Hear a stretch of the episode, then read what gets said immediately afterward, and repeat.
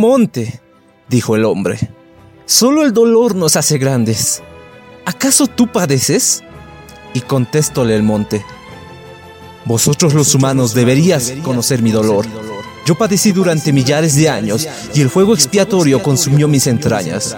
Mas ahora soy como la tumba de los siglos. Y si os parezco soberanamente blanco y hermoso, es porque estoy muerto. Para mí la eternidad ha empezado, pero aún sufro.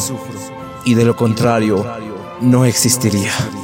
Vosotros hombres sois el dolor mismo, por lo cual sobre vuestras frentes desciende el Espíritu.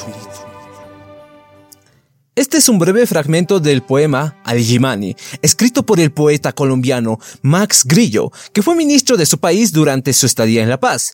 Quedó maravillado por aquellas lejanas y monumentales colinas durante su estadía en La Paz, que se alzaban en el alba, por lo cual escribió todo un libro recopilando muchos de sus excéntricos escritos, dando el puesto titular a aquella montaña característica de Nuestra Señora de la Paz, quien por cierto celebró este 16 de julio sus 211 años de revolución libertaria. ¡Felicidades, paseños! Bueno, volviendo al tema, esta enigmática montaña despierta en los aventureros una enorme sed de conquista, por lo que es parada obligatoria para cualquier montañista que llega a Bolivia. Tanto es así que ella ha sido escenario de diversas historias, algunas duramente trágicas, otras un tanto más casuales y algunas más casi desconocidas, pero remarcablemente fascinantes, como la que contaremos en esta ocasión. Oh sí, hoy hablaremos de aquella ocasión en la que los nazis ascendieron al Yimani dejando un curioso objeto ahí. Mi nombre es Iván, alias Sir Malone, y esto es Sí de Rómulo Roma, podcast, la historia boliviana desde otro punto de vista. Primero quiero pedir disculpas por ausentarme por tantas semanas, y es que invertí tanto tiempo y esfuerzo en el video de El Rey de Potosí, que espero que lo hayan visto, que cuando lo terminé estaba hecho trizas y sencillamente no quería hacer nada por varios días. Pero, en fin, he vuelto y con muchísimas más historias para contar sobre nuestro bello y poco documentado país. A pesar de que el Ijimani es básicamente un símbolo de la paz, no es realmente la montaña más alta de Bolivia. Este puesto le pertenece al Nevado Sajama, un volcán apagado que es solo 82 metros más alto. O sea, solo bastaría con que un equipo de escaladores suba a este volcán teniendo cuidado de no quemarse y eche la tierra o piedras volcánicas excedentes para que así se achate y sea más bajo que el Ijimani. Considérenlo, paseños. Anyway, que estos son los picos por excelencia para escalar en el país. Los primeros ascensos registrados fueron hechos por británicos por un lado y austríacos y alemanes por otro. Y es que estas naciones se disputaban a cada rato por ver quién era la mejor en todos los campos existentes. Y mucho, muchísimo de estos dos bandos vamos a ver en esta historia. En concreto, abordaremos tres historias de alpinismo ocurridas en nuestro bello país. La conquista del Sajama, el ascenso nazi al Yimani y una escalada final hecha por un británico que tenía cuentas pendientes con los nacionalsocialistas. Pero primero veamos quiénes fueron los primeros que quisieron incursionar en estos Andes bolivianos. La primera persona en escalar el Ijimani, de la que se tiene conocimiento, claro, fue el explorador Sir William Martin Conwell de Allington. Con ese nombre ya sabemos que era británico. Durante 1898, o sea, más o menos durante la Guerra Civil Boliviana, el peor momento para estar en La Paz. Fue un expedicionario sumamente experimentado, ya que también ascendió a la Concagua y al Iyampu. De hecho, escribió un libro sobre los Andes bolivianos, el cual me fascinaría leer, pero probablemente las únicas copias estén solo en bibliotecas o quizás en Gran Bretaña. Los alemanes y austriacos no se quedaron quietos al ver el triunfo inglés, así que durante las décadas siguientes se empeñaron en repetir la hazaña. Consideremos esto. La Paz no era ni de cerca lo grande que es ahora. No había club de alpinismo ni nada. Era básicamente llegar e intentar subir una terrible montaña sin ningún tipo de información más allá de la que los nativos podían darte. Literalmente podías morir y nadie se daría cuenta menos de que fueras muy famoso. Aún así, en 1916 fueron tres alemanes teutenos los cuales lograron alcanzar la tan lejana cumbre. Sí, en plena guerra mundial. Puntos extra por eso. Luego, para 1928, un alemán más conquistaba el Ijimani, tomando la peligrosa ruta norte. En fin, que los alemanes estaban tomando la delantera, escalando a muchísimas otras montañas como Huayna Potosí, y sí, la menciono porque tiene el nombre de mi ciudad, incluso llegando a topografiar de forma precisa aquella nevada zona. Pero, el logro de los logros aún no había sido conquistado. Y este logro llegaría a quien dominara el Sahama, la más alta. Y eso los germanos lo tenían bien claro. Escalar el Ijimani tenía una ventaja que el Sahama no poseía, la paz. La ciudad cercana era una muy buena ayuda para abastecerse de alimentos y descansar en una cómoda y caliente camita. Pero con el Sahama era otro cuento. Ubicada a 200 kilómetros de La Paz, con los vehículos y las carreteras de aquella época, me imagino que se llegaría en algo menos de un día. Por lo que pude ver en una foto de la época, era muy probable que te tocara ir en la parte trasera de las camionetas en plena intemperie.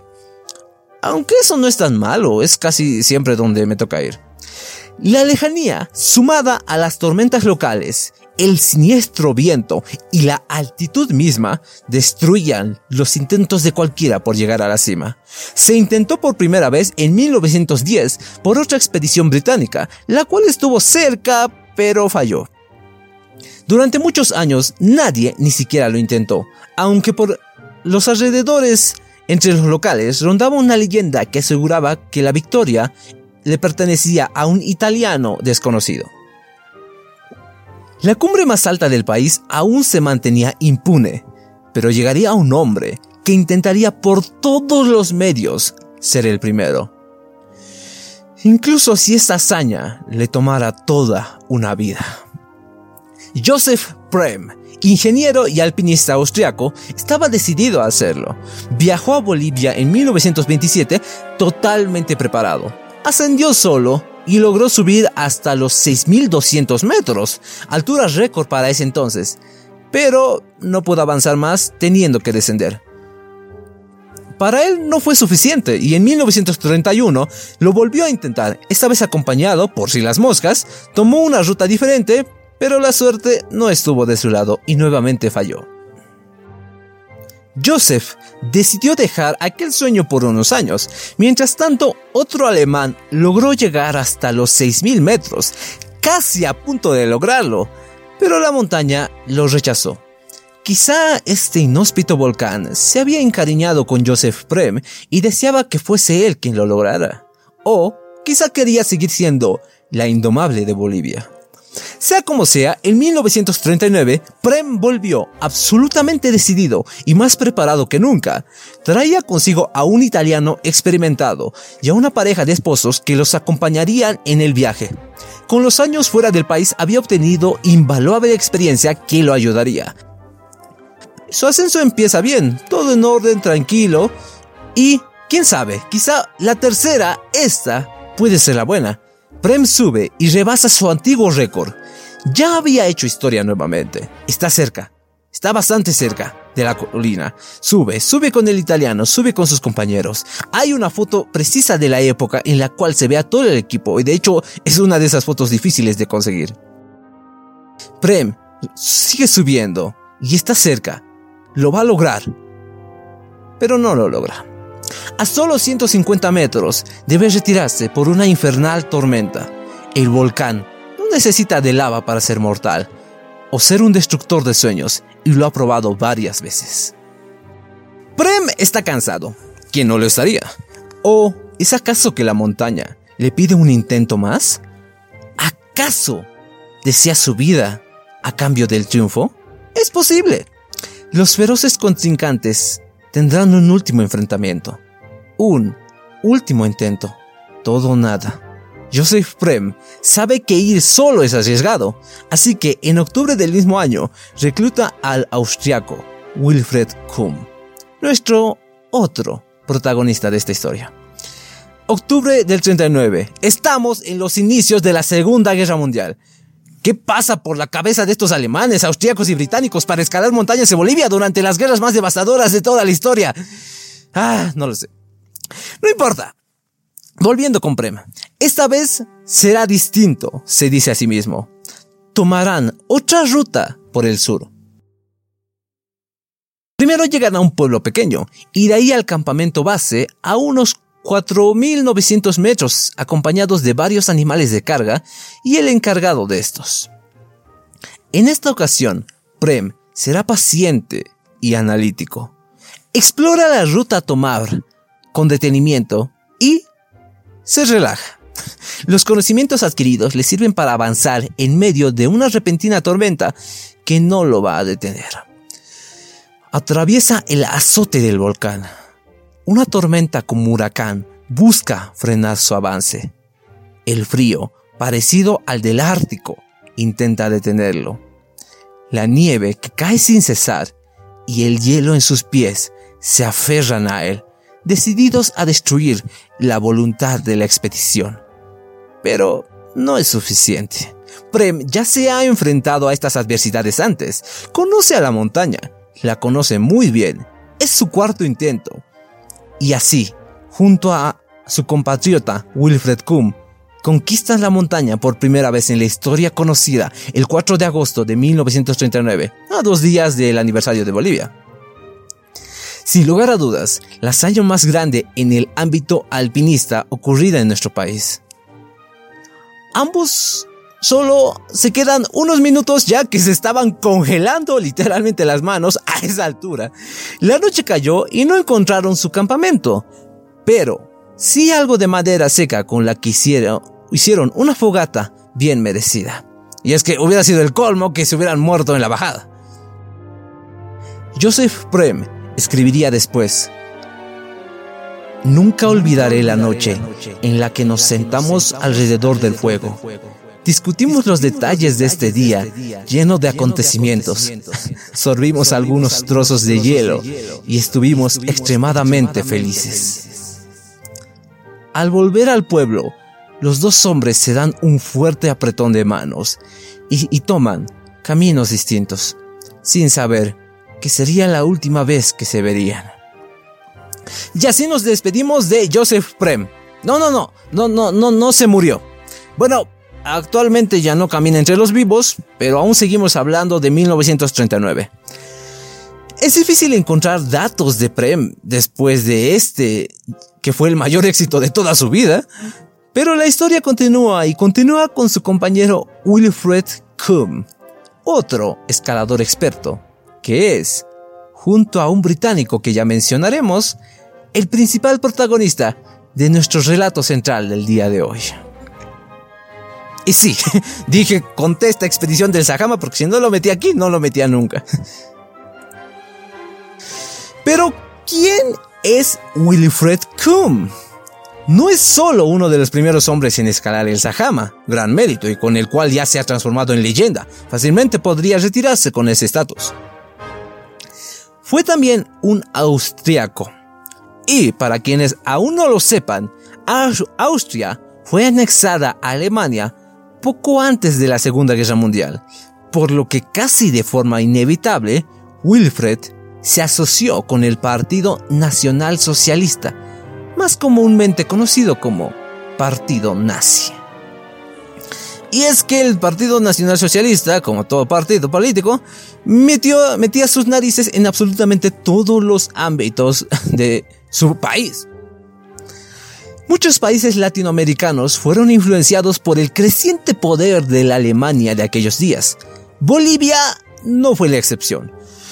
Por las calles paseñas se paseaban simpatizantes que incluso llevaban uniformes alemanes de la época. En lo que al alpinismo se refiere, esto poco o nada importaba, ya que las montañas más sobresalientes del país ya habían sido conquistadas y Wilfred lo sabía. Sin embargo, él era un escalador y escalaría el Illimani para condecorarse con ese logro. Y además porque tenía algo importante que poner en la punta de la montaña. El 21 de marzo de 1940, tres jóvenes montañeros alemanes liderados por Kuhn ascendieron por el difícil trayecto de la montaña, estableciendo su campamento base en las estribaciones del Illimani. La noche fue relativamente tranquila. Ya al día siguiente, que era un Viernes Santo, intentaron ascender hasta la cumbre para lograr su meta. Pero, después de 10 horas subiendo y a tan solo 300 metros para llegar al pico, fueron sorprendidos por una siniestra tormenta que les obligó a cavar un improvisado agujero en la nieve para refugiarse. Agujeros en los cuales hace un clima templado, a pesar de estar totalmente rodeados de nieve. Curioso. No tuvieron más opción que esperar hasta el día siguiente. ¿Quién sabe? Quizá era la montaña intentando disuadirlos de sus ocultas intenciones. Al día siguiente retomaron su rumbo y pues faltaba poco, así que hubiera sido el colmo que no lo lograran. Llegaron a la cima siendo así los terceros en lograr esta importante hazaña. Nada mal para alguien con la experiencia de Wilfred Kuhn. Se tomaron fotos del momento con los alemanes haciendo el saludo del partido, bastante felices y procedieron a descender sin ningún otro percance. ¿Y bien? ¿e-, ¿Eso es todo? ¿Qué parte de todo esto es nazi? Quizá te estés preguntando. Pues presta mucha atención a lo que viene. Cuando se conquista simbólicamente un lugar, se clava una bandera en el sitio como monumento de quienes estuvieron ahí. Ocurrió con la llegada del hombre a la luna, la conquista del Polo Sur, cuando se escalan los montes y montañas más altas, entienden el punto. El equipo de CUM había llevado consigo las banderas correspondientes, las cuales fueron registradas por el Club Andino Boliviano, o sea, una bandera boliviana y otra bandera del partido nazi todo correcto hasta ahí, ya que esta última era la bandera que usaba su país en aquella época y de hecho había sido aprobada por el club. Pero, para los miembros del club andino, algo no estaba bien.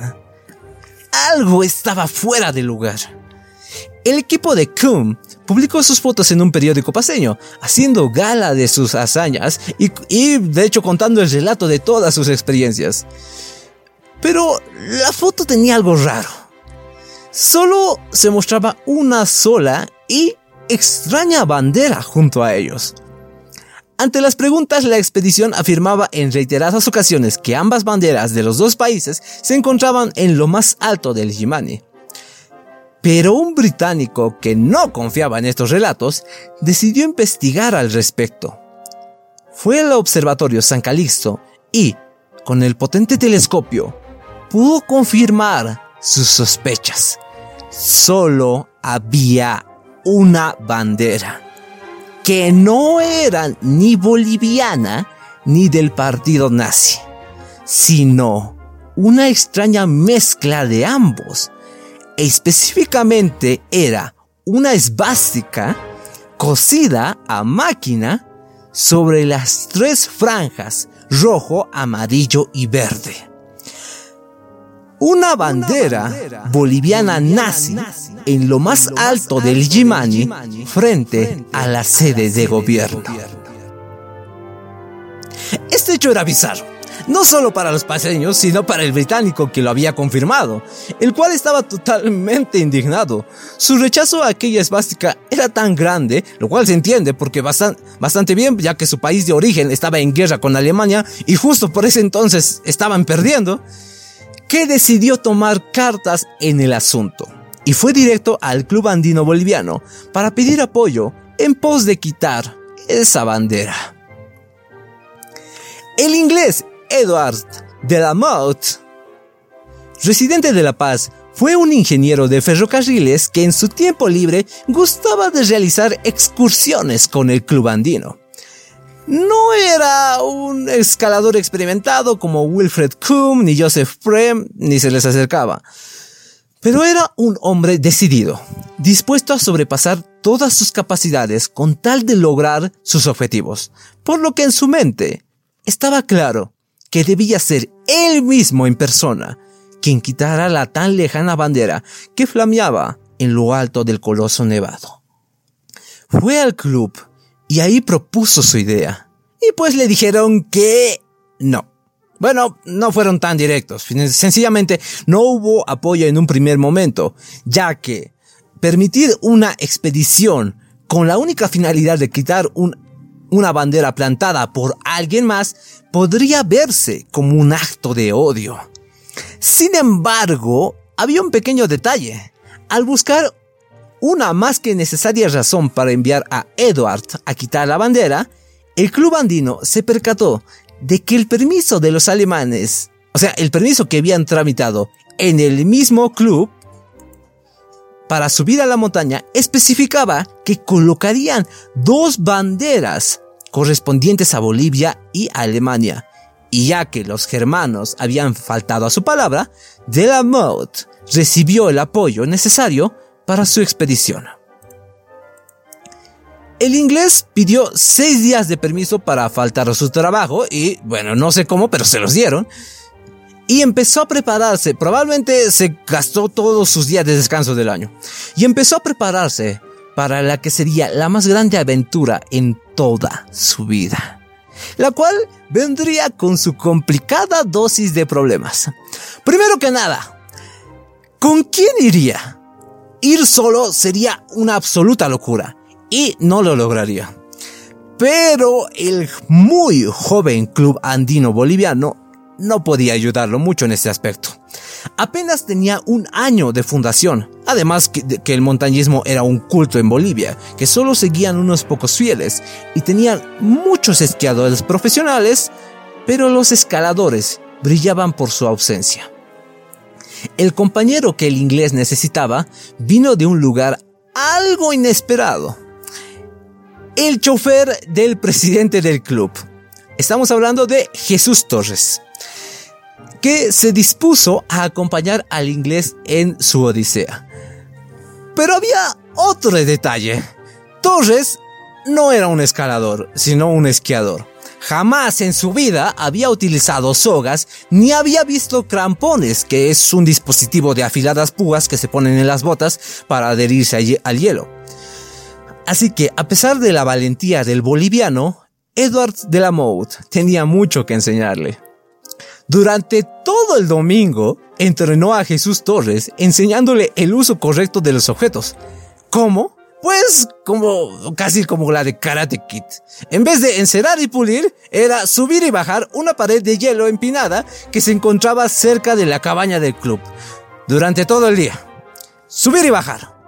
Una y otra vez la pared de hielo más inclinada de la zona. Todo el día. Creo que me cansé de tan solo imaginarlo. Otros dos voluntarios esquiadores más acompañaron a Edward, los cuales llevarían unas mulas que les ayudarían a transportar el material hasta el campamento base. El viaje comenzó el 3 de abril. Llegaron a una altitud baja y procedieron a acampar para tomar el último buen descanso que tendrían. Al día siguiente ascendieron mucho más, atravesando los valles laterales a la montaña. Tuvieron que acampar al pie de la montaña, considerablemente lejos de donde habían planeado originalmente, debido a una neblina que los había cegado durante todo el día. Su suerte empeoraría durante la noche. La lluvia azotó a la expedición, la cual se refugiaba en su pequeña tienda, que aguantó mucho tiempo hasta que no pudo más y dejó entrar toda esa humedad. Y creo que no es necesario aclarar por qué estar mojado al pie de una montaña nevada es algo malo. Un inicio desafortunado, pero no era nada que estos escaladores no hubieran visto ya, y por escaladores solo me refiero a Prem. En el 5 de abril no ocurrieron muchas cosas a destacar. Lo más importante fue el traslado del campamento base a un lugar que parecía ser más favorable. Y en realidad se tenía fe de que fuera mejor, ya, ya que no podían perder el tiempo inspeccionando el lugar. El tiempo corría para Edward, por Joseph Prem. Ay, me quedé con Joseph Prem. Perdón, estamos hablando de Edward de la. Ah. El tiempo corría para Edward de la que solo poseía una semana para terminar todo el trayecto, dando, tanto ida como vuelta, pues faltar a su trabajo probablemente ocasionaría su despido. A todo esto se sumaba la extraña depresión de las mulas, que parecían ser seres monótonos y sin vida, casi como si solo fueran fríos aparatos de transporte. Y bueno, de hecho la expedición hasta había nombrado el deleite del pato al campamento anterior, quizá en un vago intento por reírse de algo y subir sus ánimos, o quizá habían cenado un rico pato esa noche, no, no se especifica. O tal vez es un chiste británico, yo qué sé. Era como si el Jimani quisiera ponerlos a prueba. Como si continuar arrastrando sus pesados cuerpos casi en estado zombie tendría que ser necesario para que cuando algo bueno ocurriera, lo celebrasen y tuviesen la fuerza necesaria para terminar la travesía. Sea como sea, ese milagro ocurrió ese mismo día a las 6 pm. A las 6 pm, el clima mejoró muchísimo y aquellas interminables paredes de nubes se fueron. Durante un breve momento, toda la montaña era visible. Debió ser sin duda un espectáculo bellísimo y esperanzador, pues el optimismo regresó a toda la tropa y se prepararon para subir mucho más de lo acordado. Después de un merecido descanso, el Imani entendió la misión de estos hombres y decidió que ya no iba a castigarlos más. Los días siguientes fueron los mejores de todo el año. Ese día encontraron el campamento alemán que había sido usado hace varios días. Sabían que ya estaban muy cerca de su objetivo. Aún así, no descuidaron ningún movimiento, pues se encontraban en una de las partes más peligrosas, aquella en donde la nieve y el hielo puede desprenderse con tanta facilidad que solo, solo te queda caer a tu inevitable muerte. Llegaron a la zona más congelada y cubierta de hielo. Ahí tuvieron que despedirse de las mulas y de los dos acompañantes, que probablemente estaban felices de ya no seguir con esta expedición, y se pusieron los crampones a ver si todo ese entrenamiento dominguero había servido de algo, y tanto Edward de la Motte como Jesús Torres tuvieron que llevar las pesadas cargas de los equinos. Ya estaban bastante cerca de su destino, pero la noche cayó y una vez más tuvieron que refugiarse en sus tiendas. Esta sería, sin lugar a dudas, la noche más complicada, ya que no había más lugares para poner la tienda, sino una muy estrecha zona, que era solo unos milímetros más grande que la propia tienda. O sea, tan solo sacar la cabeza podría ocasionar tu caída de 300 metros a los escaladores. Afortunadamente, tenían un amigable bulto que se interponía entre ellos y el vacío, al mismo tiempo que era un buen lugar para poner la cocina. Y la cocina, comer. Comer bien antes del último día era sumamente importante. Era el último esfuerzo. Lo último que iban a subir. La bajada, claro, sería complicada, pero no tan difícil. Pero la cocina que tenían se había roto. Quizá esto perjudicaba al inglés, acostumbrado a la sofisticación. Pero para los bolivianos, cualquier cosa que se pueda quemar es una fogata potencial, y sí, lo digo por experiencia. Así que esto no era ningún problema para Jesús Torres, el cual improvisó una cocina con nieve, algunas piedras y una cocina de montaña. Ok, no. Ok, no, en realidad usó otras cosas. en realidad lo que hizo fue más ingenioso. Triturando una vela, un calcetín usado y unos papeles que habían llevado, hizo una cocina improvisada que llenó la tienda de calor y un aroma bastante apestoso por el calcetín. Ahora, se entiende que llevaran velas y ropa extra, pero ¿para qué rayos llevarían papeles? Pues los trozos de papel que usaron para la fogata eran del tipo que tú y yo tenemos en nuestras casas. De hecho, son los que usamos para comprar y vender. Sí, Jesús Torres estaba quemando billetes para mantener el calor. Pero pues, o sea, no, eran ricos, pero era lo que había. Pero pues en casos de supervivencia se hace lo que sea. La llama, no, no una llama, la llama del fuego, le sirvió para preparar un exquisito chocolate caliente y calentar algunas salchichas. El último día de ascenso llegó. La corta pero variada experiencia de Edward le ayudó en este último tramo, ya que algunas zonas congeladas eran similares a las lejanas cumbres suizas. La recta final fue brutal para ambos escaladores en diferentes sentidos. El inglés, más habituado a escalar, se sentía sin aire por la terrible altura lo que era contrario para el boliviano, que se sentía bastante fresco aún con la disminución del aire, pero cuyas piernas sufrían el castigo y temblaban como gelatina por ser su primera vez escalando. Al mediodía, con el sol en el punto más alto, finalmente llegaron a la cima. Se tomaron un momento para contemplar todo aquello. Era como sentirse en la cima del mundo. Probablemente desde ahí podrían ver más allá de los límites de la propia Bolivia. Quizá incluso algún pequeño brillo del lago Titicaca. O quizá no. Escalar el Illimani. Un logro que muy pocos han conseguido. En fin, a lo que venían. No fue difícil encontrarla, es básica y es que la zona de la montaña, la parte más alta no es tan grande. Al acercarse para quitarla, también encontraron una pequeña lata en cuyo interior se encontraban cartas de los tres alemanes anteriores. Decidieron dejarla ahí quizá como muestra de respeto porque ellos también habían logrado esta hazaña. Pero no sin antes escribir su propio nombre en una cuarta carta y también escribieron el porqué de su ascenso. Ahora que lo habían logrado, solo había una cosa por hacer. Festejar. Un poco de brandy o coñac, galletas con un leve sabor a carne y la propia carne. O sea, solo había una bolsa y la pusieron toda ahí. Y espero que la carne estuviera bien cocida, porque no es cosa de enfermarse en lo más alto del mundo. Se tomaron dos fotos. Una con Torres junto a la bandera ondeante y otra con Jesús Torres muy sonriente y feliz que ya había retirado la bandera y la había dejado en el suelo.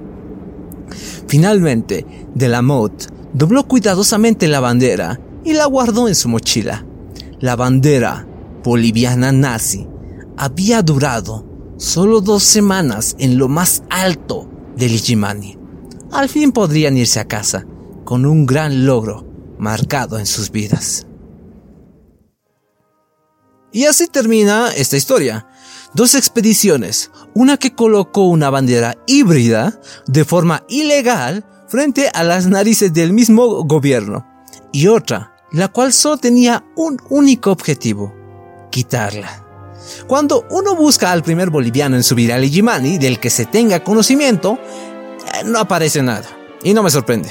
Así que al menos hasta donde yo sé, sería Jesús Torres eh, el primero en lograrlo tremendo mérito. Estoy seguro que no despertó uno de esos días pensando que escalaría la montaña más importante de La Paz. Cuando finalmente se les interrogó a los alemanes acerca de sus acciones, ellos dijeron que se debía a que originalmente con ellos vendría un escalador más. Sí, un escalador de otra nacionalidad. Y que y era con este con quien iban a juntar las banderas, con la quien iba a coser. Pero este último se desanimó y se llevó su bandera. O algo así. Parece que parece una excusa creada rápida, sinceramente. Todo el evento fue seguido de cerca por la prensa, la cual publicó su artículo que resume bastante bien todo lo acontecido. Incluso pone los nombres de toda la expedición de, de la Motte, que fueron Eduardo de la Motte, Jesús Torres, Raúl Posnansky, y Manuel Posnansky. Creo que estos dos últimos eran hermanos o al menos primos. En resumen, el artículo muestra la fuerte indignación de los paseños en aquella época, ya que es ilícito hacerle eso a un símbolo patrio. Y bueno, les dejaré la foto del periódico en la descripción para que puedan leerla un poco más. Pero sí, era básicamente algo ilegal. Pero, ¿qué pasó con Wilfred Kuhn? Bueno, Kuhn a pesar de estos actos, aún era un gran escalador y siguió disfrutando de su pasión por un año más, ya que como si de una maldición se tratase, de una maldición andina se tratase, él y un compañero alemán sufrieron una terrible caída al año siguiente en el llamado Pico Norte. Una expedición austriaca intentó encontrar los cuerpos, pero jamás fueron hallados. El Pico Norte sería alcanzado en 1950 por otros alemanes. Edward de la Motte, sin lugar a dudas, emocionado por sus logros, siguió escalando e incluso reconquistó el Sajama algunos años después.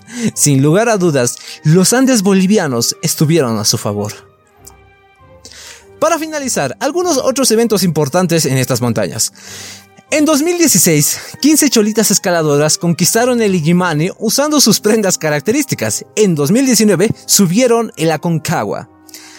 El Illimani también se ha cobrado algunas vidas, como la de Ernesto Sánchez, un gran escalador, y la de todo un vuelo de avión que chocó contra la montaña, y la de algunos turistas. Así que ya saben, si suben, que sea con mucha precaución. El Sajama. El segundo ascenso a este volcán es un tanto misterioso, ya que el montañista que subió jamás fue encontrado. Luego, en 2001, se jugó un partido de fútbol en la cima para demostrar que la altitud no era una limitación y que de hecho es una excusa. Porque cuando otros países vienen a jugar a La Paz, pues, generalmente suelen perder. También se han planteado debates en la cima y el nuevo billete de 50 bolivianos tiene al Sajama en su reverso. ¿Qué más puedo decir de este evento? Sin lugar a dudas, nuestro país está lleno de historias fascinantes como esta, o la casi guerra bacteriológica en el Chaco, o como cuando Miguel de Cervantes quiso ser corregidor en La Paz, y muchísimas más historias que narraré en este podcast a futuro. Con todo esto, ¿a alguien más le dio ganas de subir el Ijimani? Porque a mí sí. Claro, iría muy acompañado, es mejor más gente. Unas últimas palabras al Ijimani. Hay preguntas que se pierden en la noche inmemorial y tan solo el Yimani te las podrá contestar. Marcelo de Urioste. Las fuentes o bibliografía para este episodio fueron Esto no estaba en mi libro del Tercer Reich de Jesús Hernández Ijimani and the Nazis, artículo publicado en The Alpine Journal, escrito por el mismísimo Edward de la Motte, o sea, el tipo que subió. El artículo contiene fotos exclusivas y obviamente está en inglés. Y es muy difícil de encontrar. Mountain in in the Andes, escrito por Jill Neat. Este también es un artículo y está escrito en inglés. Monad, Monad's Blood Primero de 2016, la única revista alemana impresa aquí en Bolivia. Este volumen creo que se refiere más al turismo, que por cierto está en alemán. Así que así es, casi todas, por no decir todas mis fuentes están en otro idioma. Así que ya saben por qué me tardé tanto. Fue porque Google Traductor es pésimo haciendo su trabajo. Bueno, me pueden escuchar en YouTube, en el canal Serum Podcast, en Evox, Spotify y Spreaker con el nombre de Sí, de Rómulo Roma. Aunque ya de antemano les digo que me voy de Spreaker a Acast, otra plataforma. Gracias a todos aquellos que han visto los videos, escuchado los audios y le han dado un me gusta o un corazón y también a los que se han suscrito. De verdad, cada uno de ustedes me anima a hacer más esto que me gusta tanto. Agradecimientos especiales a Reconcilia Bolivia y en específico a Eduardo, que comparte todo lo que hago, y el grupo de WhatsApp Podcasting Ball, en el cual estamos los podcasters bolivianos dándole origen a esta hermosa comunidad en nuestra querida Bolivia. También quiero felicitar a la página Historia de Bolivia, la cual hace un grandioso trabajo exponiendo temas desconocidos del país, y a Historita de Bolivia, la cual agiliza mucho la exposición y aprendizaje con sus buenos buenísimos dibujos. Yo soy Iván, alias Sermlone, y subo episodios cada dos semanas. Me despido hasta dentro de dos semanas. Adiós.